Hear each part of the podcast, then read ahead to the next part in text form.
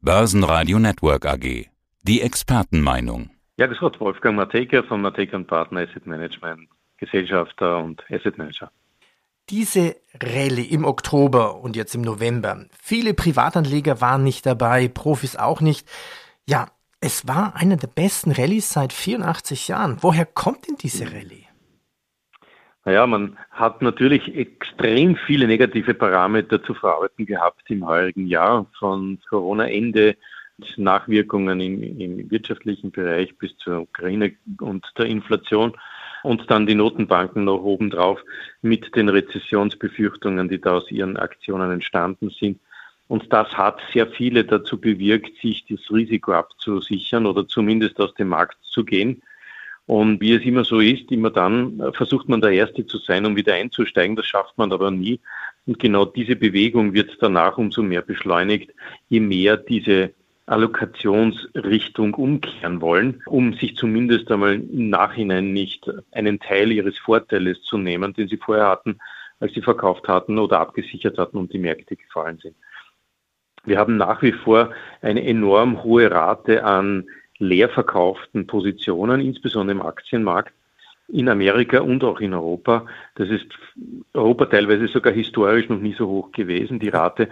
Und da geht es natürlich auch nicht von heute auf morgen, solche Riesenvolumina zurückzukaufen. Und der Short geht, weiß das und geht daher auch sehr vorsichtig wieder zurück in den Markt, um jetzt seinen Einstand nicht zu zerstören. Aber wenn das alle machen, dann hat man solche Bewegungen. Also gar keine echte Motivation in den Markt zu gehen, sondern eher eine Zwangsmotivation durch, durch Short, mhm. durch die Shorties? Ja, das ist sicher die überlagernde Direktion des Marktes.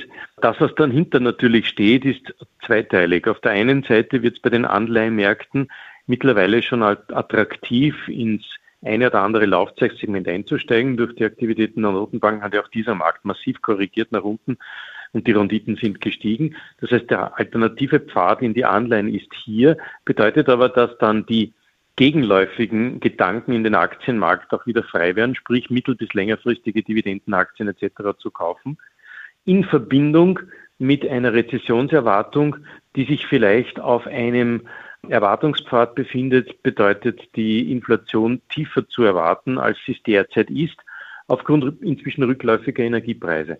Das heißt, da gibt sich ein Argument äh, die Staffette mit dem anderen in die Hand. Und in Amerika haben wir ja gesehen, dass die Inflationszahlen bereits leicht rückläufig waren. Sehr viele haben daraus eine Art Gipfelformation argumentiert und gesagt, jetzt geht es weiter hinunter und die Notenbanken hätten keinen Grund mehr, so aggressiv die Zinsen nach oben zu ziehen oder oben zu halten und das voraussehend oder vorauserwartend sind sehr viele in die Aktien gegangen, weil sie gesagt haben, die Anleihen werden nicht mehr lange so attraktiv sein können und daher nehme ich das in den Aktien teilweise vorweg. Ist allerdings ein Paralleluniversum gewesen. Das heißt, auch bei den Anleihen hat man hier massiv hineingegriffen. Das war jetzt auch eine richtige Staffette von Argumenten. Shorties, Anleihenrezession, Zinsen und Inflation. Gehen wir doch mal auf ein paar dieser Punkte tiefer ein. Nochmal eine Rückfrage mhm. zu diesen Shortsellern. Sie sagten, mhm. extrem hoch. Woher weiß man das eigentlich? Wo gibt es so eine Statistik? Ja, es gibt, normalerweise ist man verpflichtet, als Shortseller sich Aktien auszuleihen, die man dann leer verkauft. Und aus diesen Leihtransaktionen kann man ableiten, wie hoch der Grad des leer verkauften Produktes im Markt ist. Zusätzlich müssen auch akzentuierte oder, oder gewidmete Leerverkäufer auch melden, wie viel sie short verkauft haben. Es tun definitiv nicht alle und es tun auch sicher nicht sämtliche Börsen mit einer Verge äh, Hinterwerf hinter dieser, hinter dieser Dokumentationserfordernis Druck aufzubauen. Aber man bekommt schon einen doch guten Überblick über den gesamt leer verkauften Bereich, weil auch sehr viele Shortseller sich dazu bekennen, es getan zu haben. Insbesondere dann, wenn die Aktien, als die Aktien gefallen sind, hat es sehr viele gegeben, die aufgezeigt haben, wie toll sie sind. Okay. Jetzt klar. kann man nur erwarten, wie sie sich verhalten im, im Anstieg, weil die melden natürlich, wenn dann erst im Nachhinein, dass es passiert ist.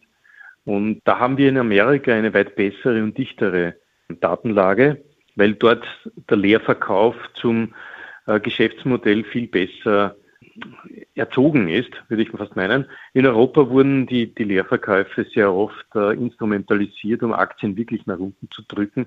Und ich glaube, dass der europäische Depotmarkt oder Depotorientierungsmarkt noch nicht in der Lage ist, so gut und klar zu dokumentieren, was wo leer verkauft wurde oder wo nicht. Also da hinkt man in Europa immer wieder nach.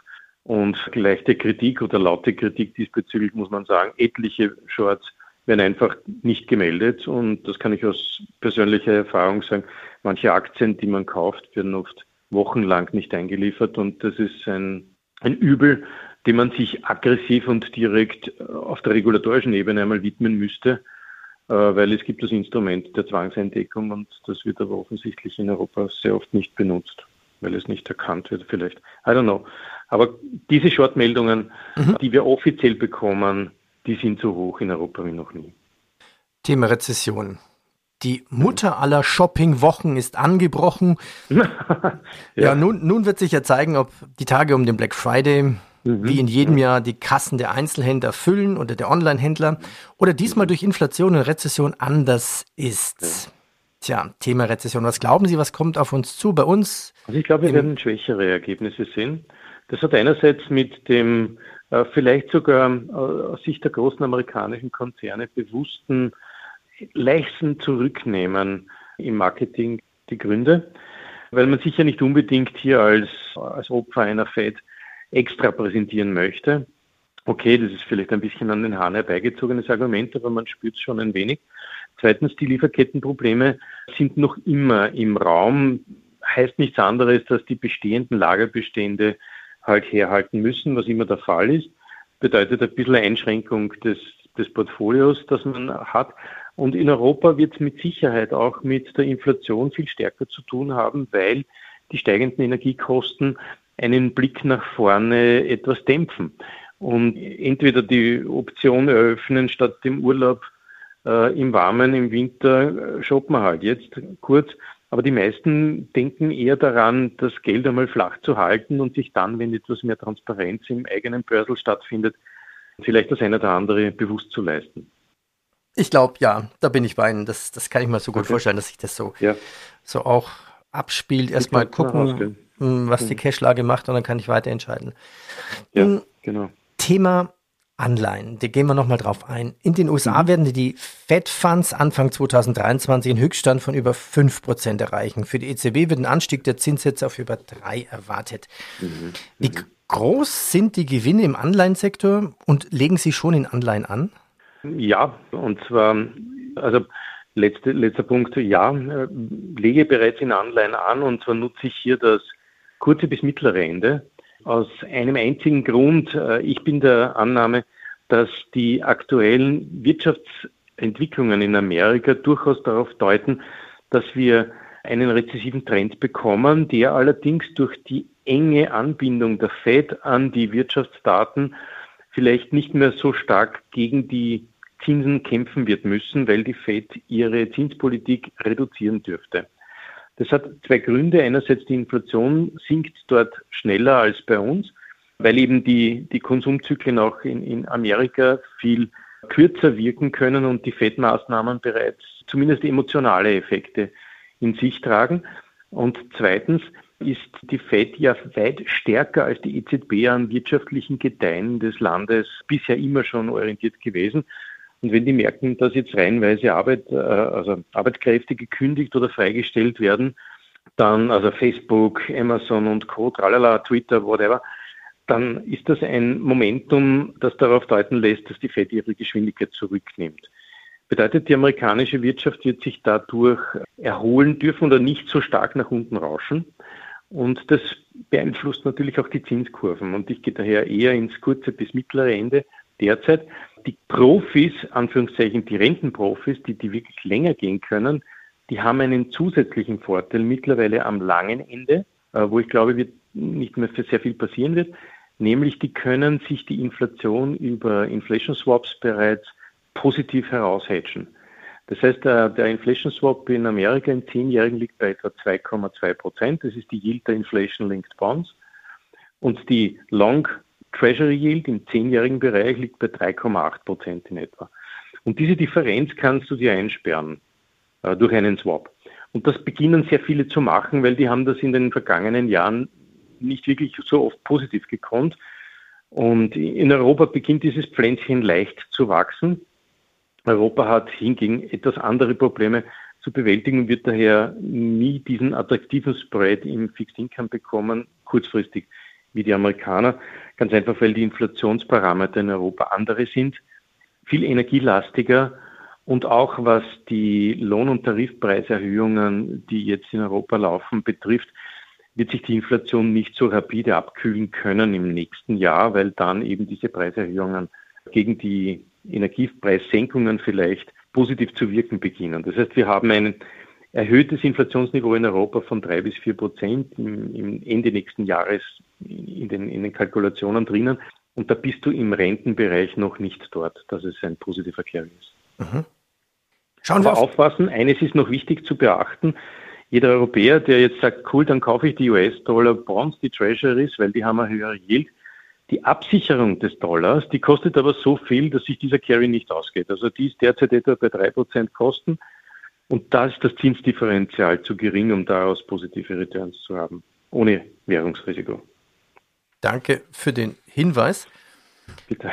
Betrachten wir uns Aktien, lokale Aktien, 2020, mhm. österreichische Aktien. Was waren denn die zwei, drei größten positiven Überraschungen? Na gut, auf der einen Seite war es mit Sicherheit die Resilience, also die, die Widerstandskraft, die viele Aktien entwickelt haben. Da vielleicht beispielgebend für viele andere die Föstalpine oder von mir aus die Amag, die für mich zwei herausragend gemanagte Companies sind, die auch sich unabhängig von Staatsunterstützung, die es durchaus heuer auch gab im Energiebeschaffen, äh, auf die Beine gestellt haben und gesagt haben, nein, nein, das müssen wir selbst machen und, und, und es wirklich gut gemacht haben und auch Rekordergebnisse eingefahren haben. Und Gott sei Dank langsam aber doch von der Börse diesbezüglich belohnt werden. Es gab aber zwei andere, zum Beispiel die Andritz, die ein Großanlagenmaschinenbauer bei Pulp, äh, bei Kläranlagen und bei, bei Wasserkraftwerken äh, ist, die sich eigentlich im jetzigen Umfeld als, als Lösungscharakter präsentieren, weil die Energielandschaft in Europa sich beispielsweise ja umstellen wird müssen. Es wird nicht anders gehen, selbst wenn Putin irgendwann einmal Frieden gibt. Und die Auftragslage diesbezüglich deutet eine gute Sprache und auch die Rohstoffversorgung oder die Rohstoffbeschaffung hat die andere jetzt hervorragend gemanagt. Also die haben diese negativen Effekte, die viele andere gehabt haben, nicht so stark gespürt, weil sie sich rechtzeitig darum gekümmert haben.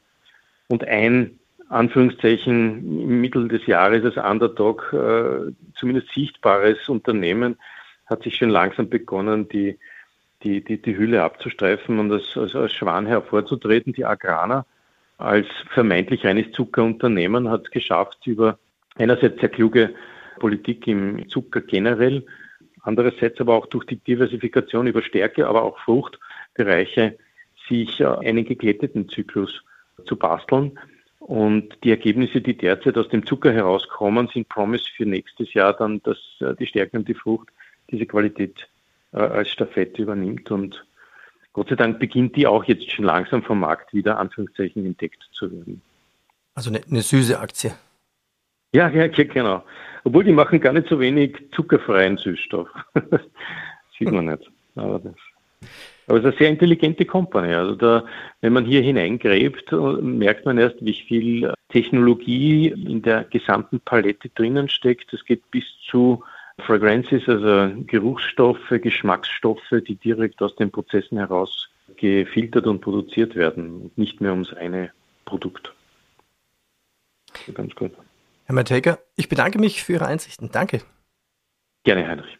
Börsenradio Network AG. Das Börsenradio für Privatanleger. Hat Ihnen dieser Podcast der Wiener Börse gefallen? Dann lassen Sie es uns doch wissen und bewerten Sie unseren Podcast mit vollen fünf Sternen. Vielen Dank und bis zum nächsten Podcast. Alles rund um Börse.